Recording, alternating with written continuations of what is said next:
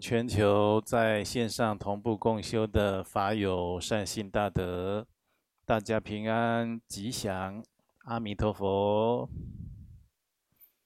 那今天是周末，星期六。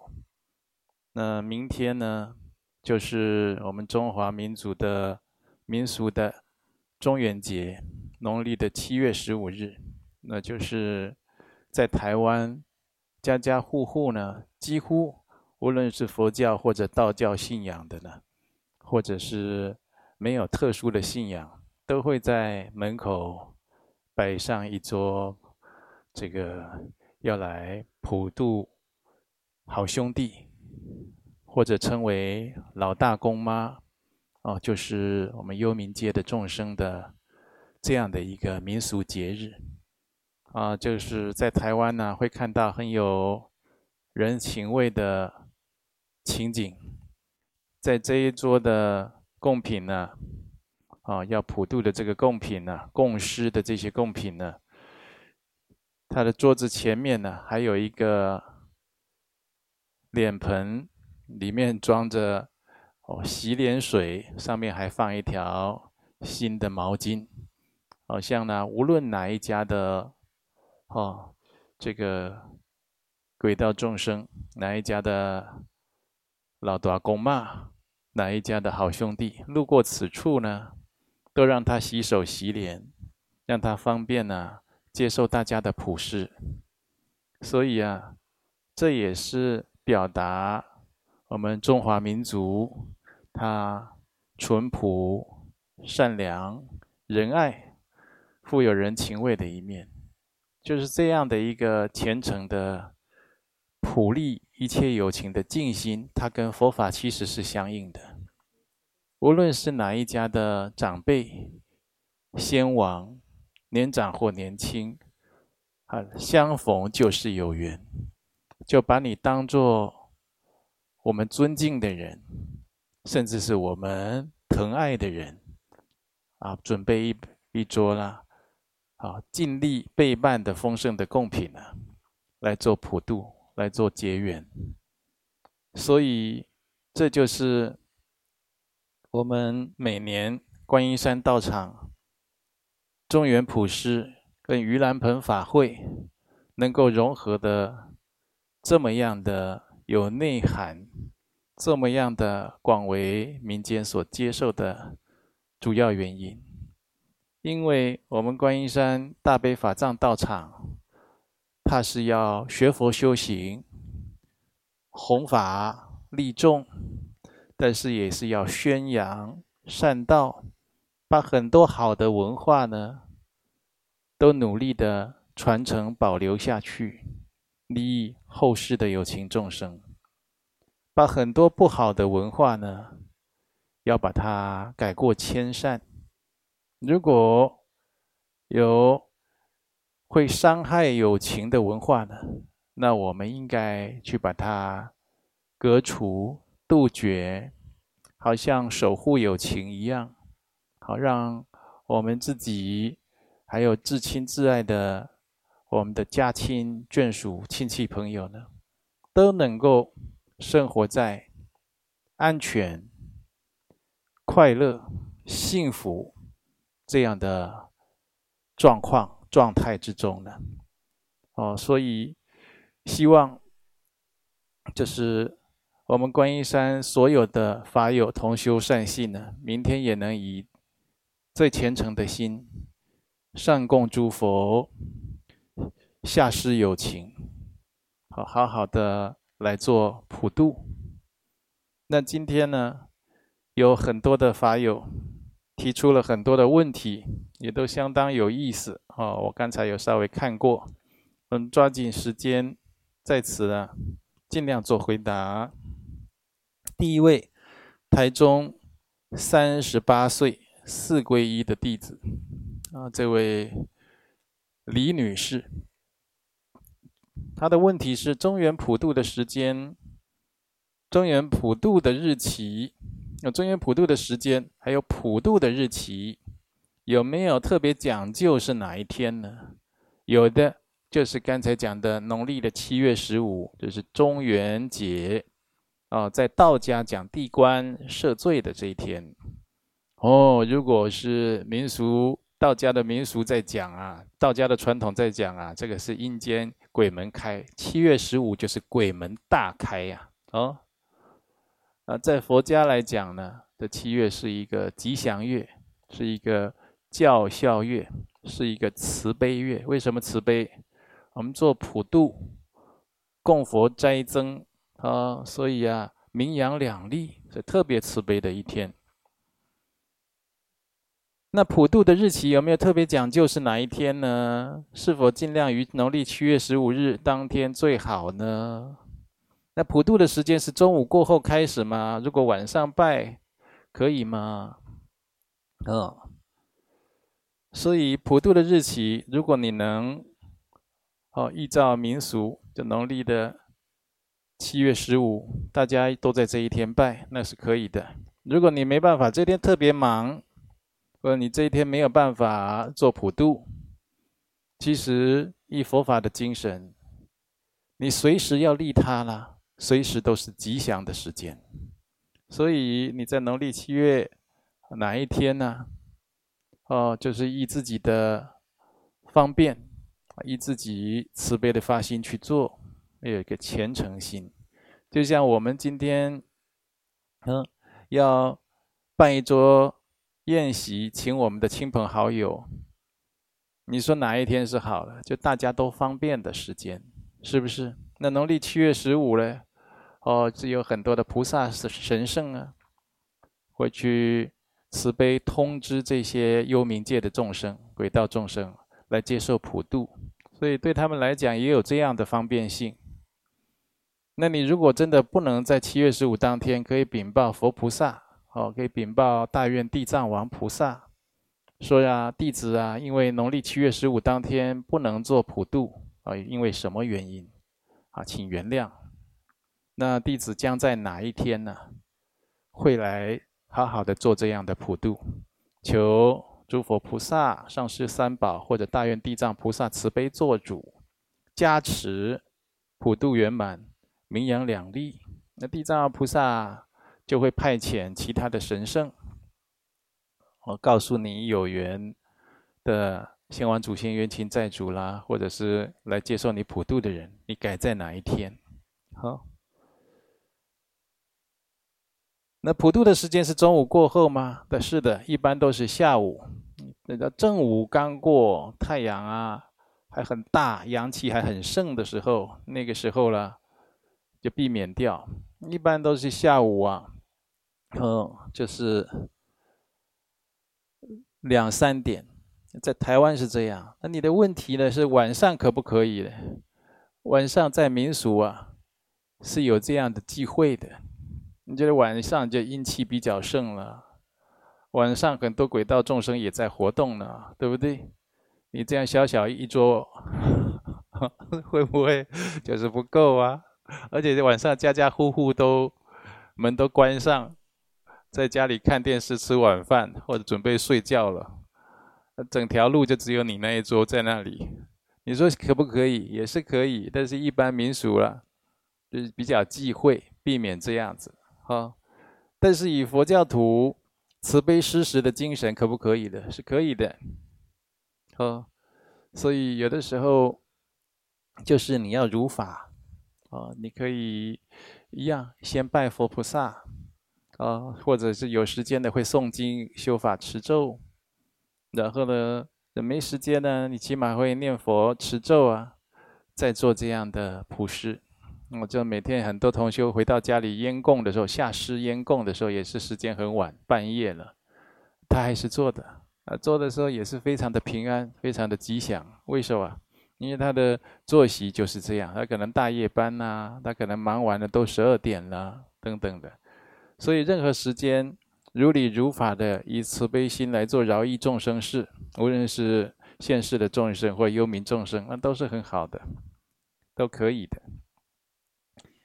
第二个问题呢，我们普里四十九岁尤女士，你这问题讲到了哦，你的原众每年固定都在观音山做普渡。那因为曾经由家中供奉的妈祖指示要在观音山做普桌，也觉得很有功德哦。那这一类的妈祖啦，或者其他的民间很多道教信仰拜的神明啦，其他的神圣啦。哦，给他指示，给他托梦，说要来我们观音山大悲法藏做普渡，这种感应的多了，非常多，每年都很多。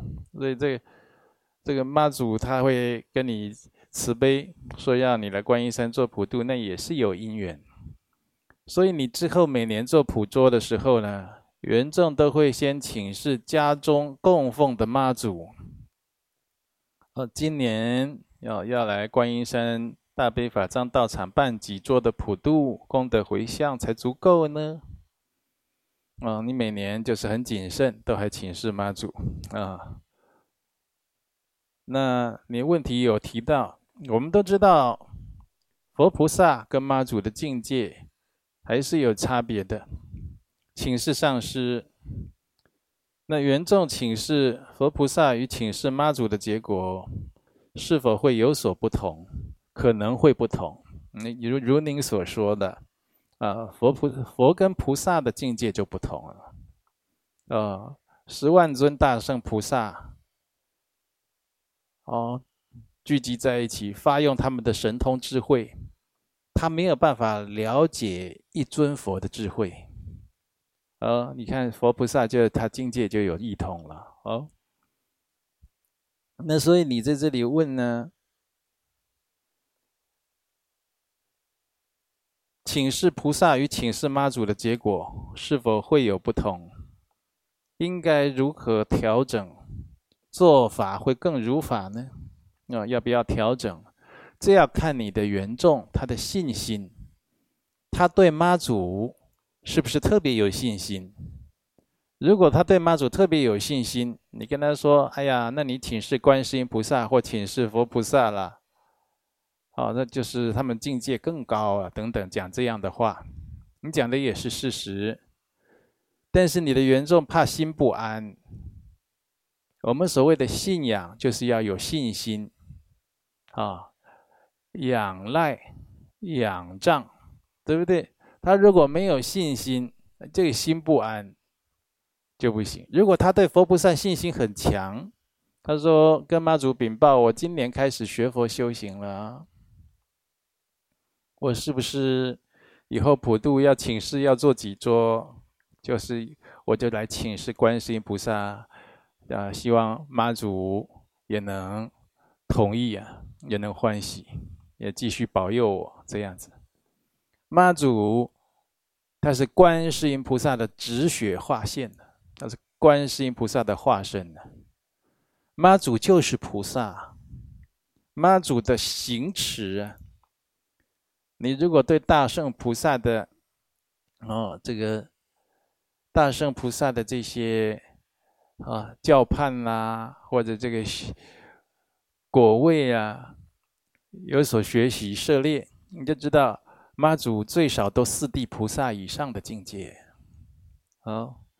所以啊，妈祖就是菩萨，救苦救难啊。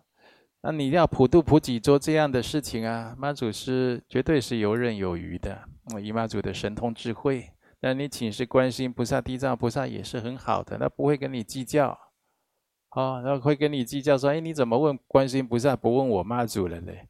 那那就不是菩萨的境界了，是不是？他还他都还有这样的分别执着的心，啊，所以就看。你要办普渡的人的信心，心安了，很多事情就会稳定吉祥啊。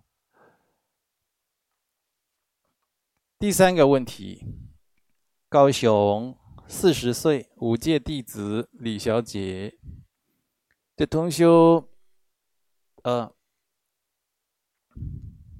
在自己俗家参加直播诵经。持守八关斋戒，很容易，因为在家环境比较善意，心没有办法安住在戒相上。这当然的了，这有什么好问的？当然是这样子的了。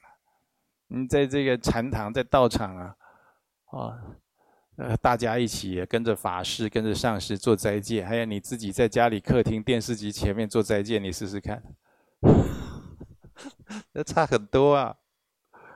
呃，心就没有办法安住在戒相上，那当然了，不就安住在电视节目跟手机上了，哦，我的电脑荧幕上了。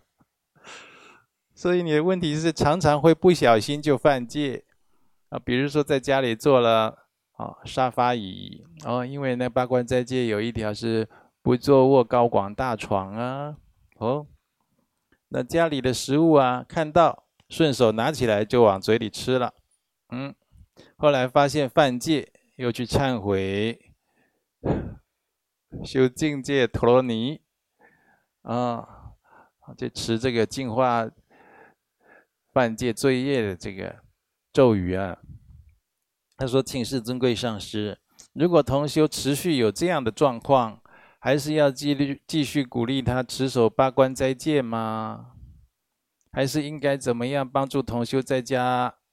在俗家持守八关斋戒，避免犯戒呢？同学有这样的道心，在家里愿意持八关斋戒，那应该随喜称赞他、护持他，但是要跟他强调持戒的功德啊，还有犯戒的过失啊。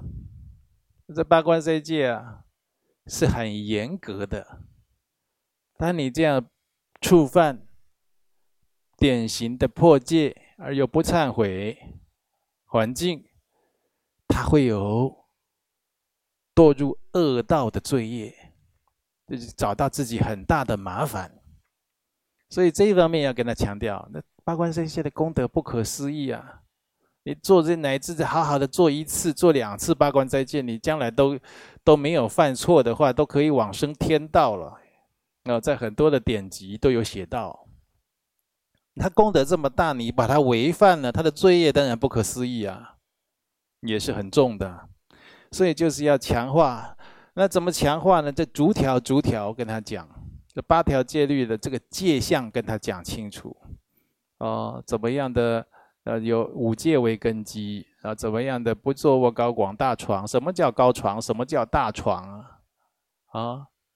那怎么样的这个不非时食，就过了中午午时以后，你不能再吃东西。你如果在家里要做斋戒，那些吃的最好收起来，吃的喝的都收起来嘛。啊，那喝的这个又不能有果粒的，又不能太浓的，是不是？那所以那天尽量喝开水就好了啦。啊，然后呢，这个如果有夫妻的。就是要跟他讲，要做斋戒之前，就要跟自己的配偶沟通好，斋戒那一天能不能分房啊？不是说感情破裂了呢，感情疏远了，而是那一天有斋戒，哦，这要修功德，啊，对大家都好的，好，那一般稍微有观念、通情达理都会认同，或者就是一个人睡床上，一个人睡床下。这可以避免，就没有地方就不得已，不然这样也是有，还有还是有他一点过失的，但这是可以的哈。那夫妻两个人同床，就算什么都没做，这个会犯戒的，不可以这样，好吗？所以这个就是一个睡床上，一个睡床下啦，或者说一个人睡床上，一个人睡沙发啦。好，那要沟通好。很多人因为做八关斋戒，没有跟配偶沟通。产生吵架，还有很多的误会啊。那他继续坚持持戒呢？那他的配配偶就谤法，或对道场啊，哦，就印象不好，这都是相当遗憾的事情。那就是另外的罪过，是吗？所以这些就是我们要注意，有的时候要观前想后啊，很多事情得想清楚了。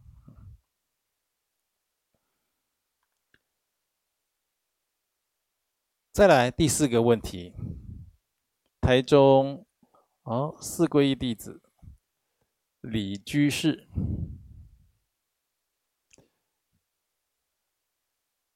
你的问题问到“善巧”这两个字呢，指各种巧妙度人的方法。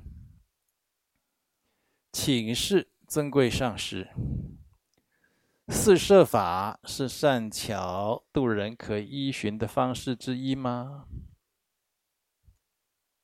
弟子在佛学字典也有查到十善巧。这十善巧是什么呢？就是指圆觉圣的行者所观察的十个项目。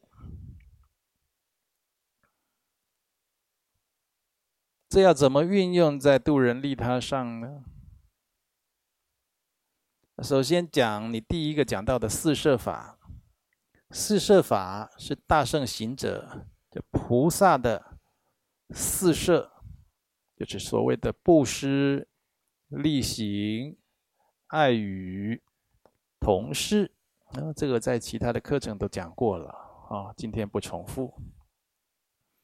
哦，所以用这种善巧啊，来方便摄度具福缘的众生，啊，来接近佛法、修持佛法、步上菩萨道或解脱道。嗯，那么十善巧呢？十善巧你就有讲了，是圆觉圣的行人所观察的十个项目，也就是圆觉圣的行人呢。他依这十个他所觉知的境界为所缘来修行的，他对法界的认知就是这个十个善巧，十个项目。那你说要怎么运用在度人利他上呢？我们每个人对法界。不要说法界啊，说法界很大，有的人听不懂了。比如说，我到了这一个房间，每个人到了这个房间，对这个房间的感觉、认知、状态，每个人都有不同的。那就好像大圣菩萨啦，哦，声闻圣的行者啦，缘觉圣的行者啦，哦，他们来看，他们对很多事情的见地都有所不同的。但是呢，他们一样，在他们经过观察、行持以后，会对这个房间或称对这个法界有他的认知的见地，了然于胸。你怎么样度人呢？怎么样利他？因为小小圣，啊，这缘觉啊，就十二，就修这十二因缘法，它并不像大圣这样子。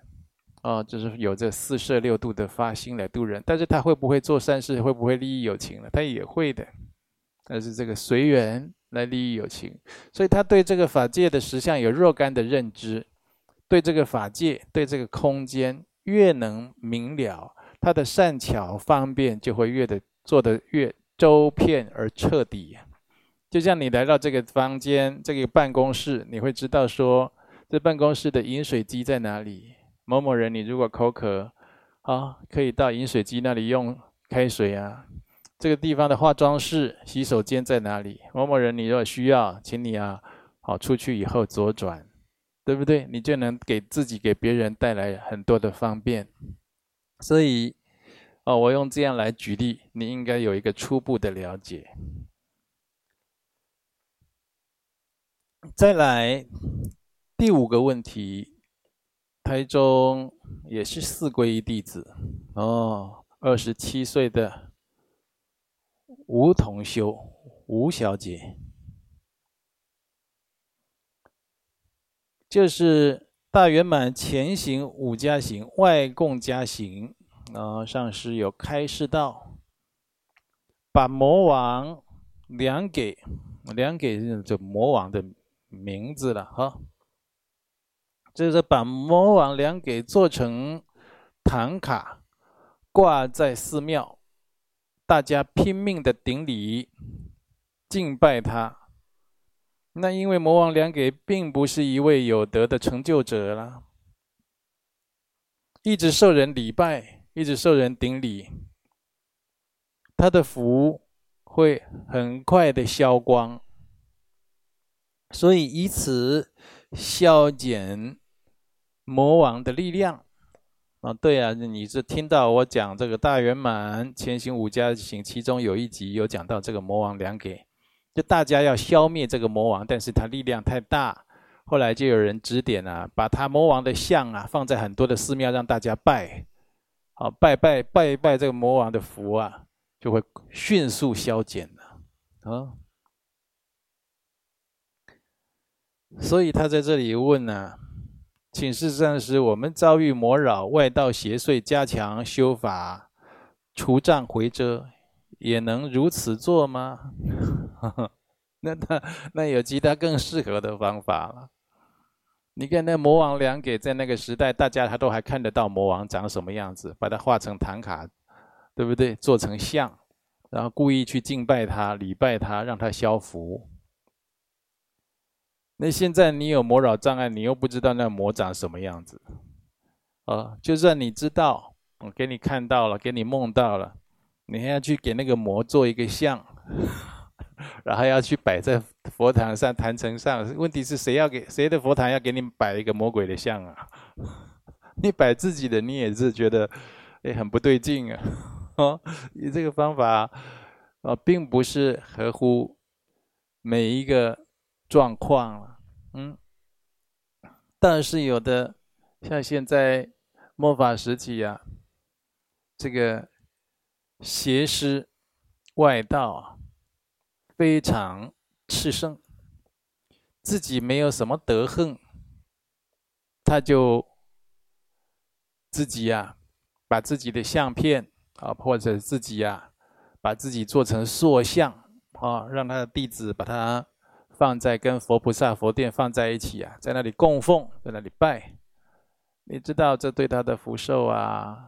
对他的很多事情都会消减呢，因为他就是如这个问题所说，他不是真正的成就的人啊，不是有这样的福德的啊，台湾话叫做受动不起呀，啊，他受不了这样子的大家对他的礼敬，他并没有那样的德，所以要么他就是福会消，诸事不顺呐、不然就是寿会减呐、啊。老是生病，不然就是短寿啦，啊，不然的话就是，身体有问题或精神啊，就是不安稳等等的。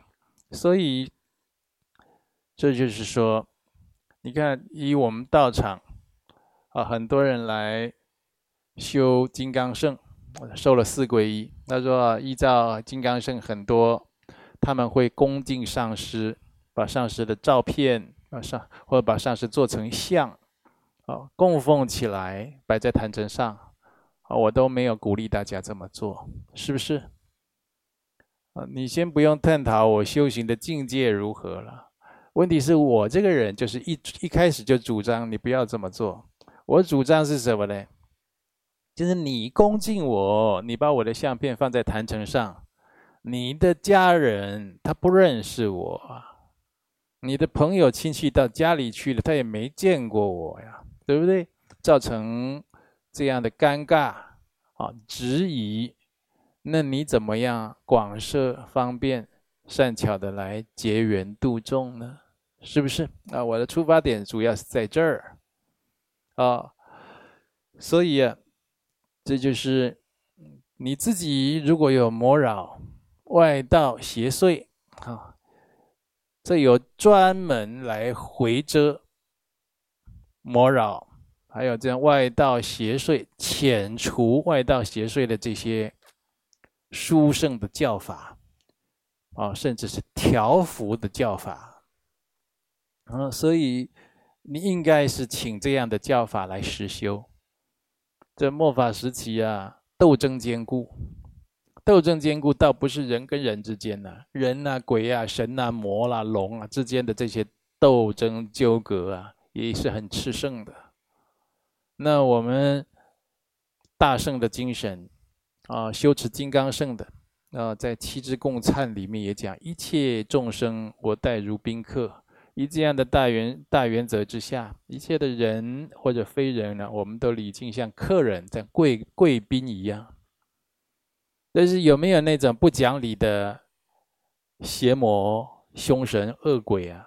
哦，刻意的。要来伤害你，要来干扰你弘法，干扰你修行，破坏你持戒，阻挡你出家，有没有这种？有啊，那有没有专门去对治、调遣除他、降服他的法门？当然有啊，特别是金刚密圣啊，莲花生大士，啊，当初在藏地弘法，就是以诸法，就是专修诸法，就擅长诸法，深谙诸法，对诸法非常的娴熟了解，啊，所以他可以把很多的外道邪魔啊。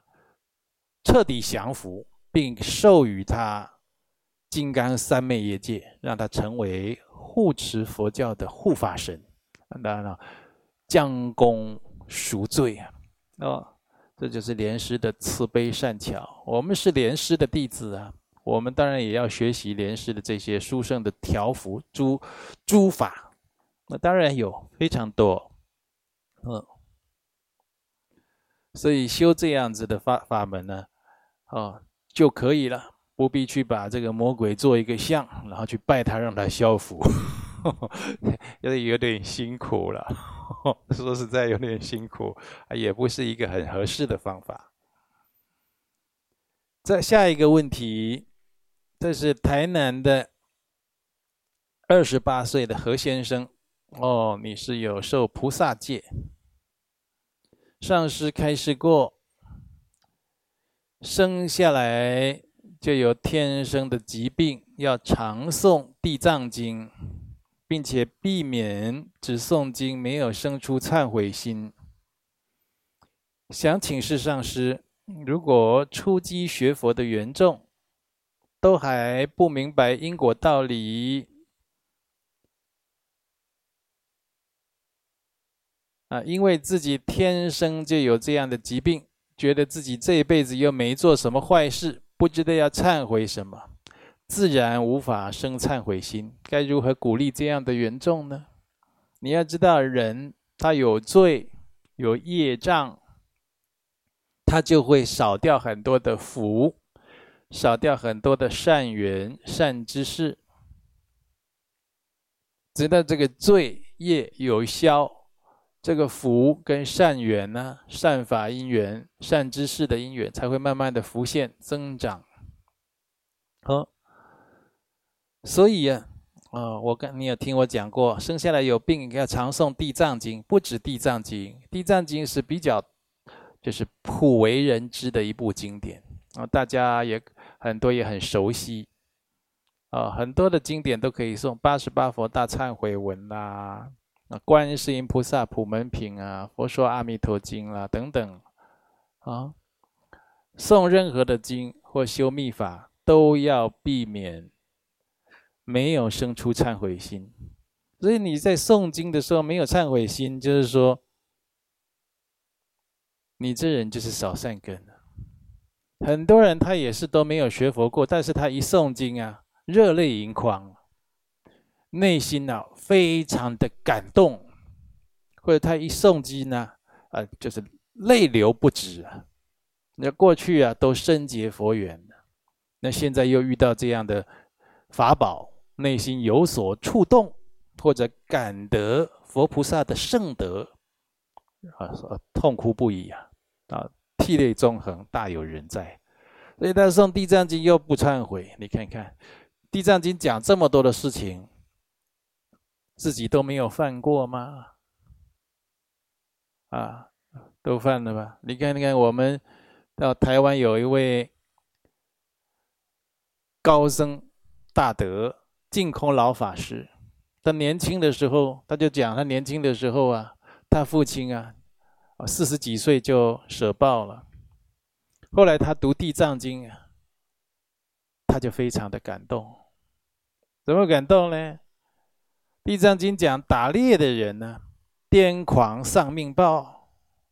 他说他父亲就打猎呀，他父亲就是发疯一样死掉的。癫狂丧命报，他就忏悔自己呀，福薄缘浅，没有办法早一点可以看到佛经，可以听到善知识讲经，所以导致他父亲癫狂丧命的时候。他们全家除了惊恐难过以外，一点办法都没有。后来净空老法师才精进的修行弘法嘛，是吧？所以我们每个人都要常忏悔，我都不能早早的值遇佛法，早早的值遇能够讲经说法，能够解解明解经文义理的善知识。我都没有办法早点遇到，要常常在佛前求忏悔，要常常发善愿，好、哦，而不然的话，就算是诵了经，都生不出忏悔心。那有的时候业障重的，这因果病很严重的，那念一念自己会退心呢，会觉得怎么效果好像不是很明显，一下好一下不好，你的心就一下发心，一下不发心，一下相信，一下怀疑、啊，当然就是有这样的后果嘛。所以又说哈。觉得自己这辈子没做什么坏事，不知道要忏悔什么，没有办法生忏悔心。哦，这样的人我遇多了。他说奇怪，我又没有去杀人放火，为什么？为什么我就要遭受这样的不幸？哎，人一定要杀人放火，一定要坏到这个程度才行嘛？你过去生呢？他说过去生我不知道。哦，过去生不知道，过去生做的那个被你害的人。哦，被你亏欠的人，他就是活该倒霉喽。所以就没有这种三世的眼光。为什么都讲三世因果？讲因果，讲三世，又讲三际。因果通三际，叫过去、现在、未来。连成佛都是因果。我们的大三藏十二部的经典，《大藏经》、《续藏经》，通通它都在讲因果。所以你的像你这样这不明事理，因果过去生的因果还不想承认，说认为那关你什么事情？你这样的心态啊，就是苦头还要吃很多嘛，是不是？所以应该把心气降下来，要忏悔。为什么我这个也不懂，那个也不知道，也没有人愿意讲佛法给我听，也没有人愿意送佛书给我看。也没有人愿意带我去道场听经闻法、皈依受戒。你在佛前常常求，常常忏悔，哦，将来你就越来越法缘具足，那不就是就有解脱越来越好的机会了吗？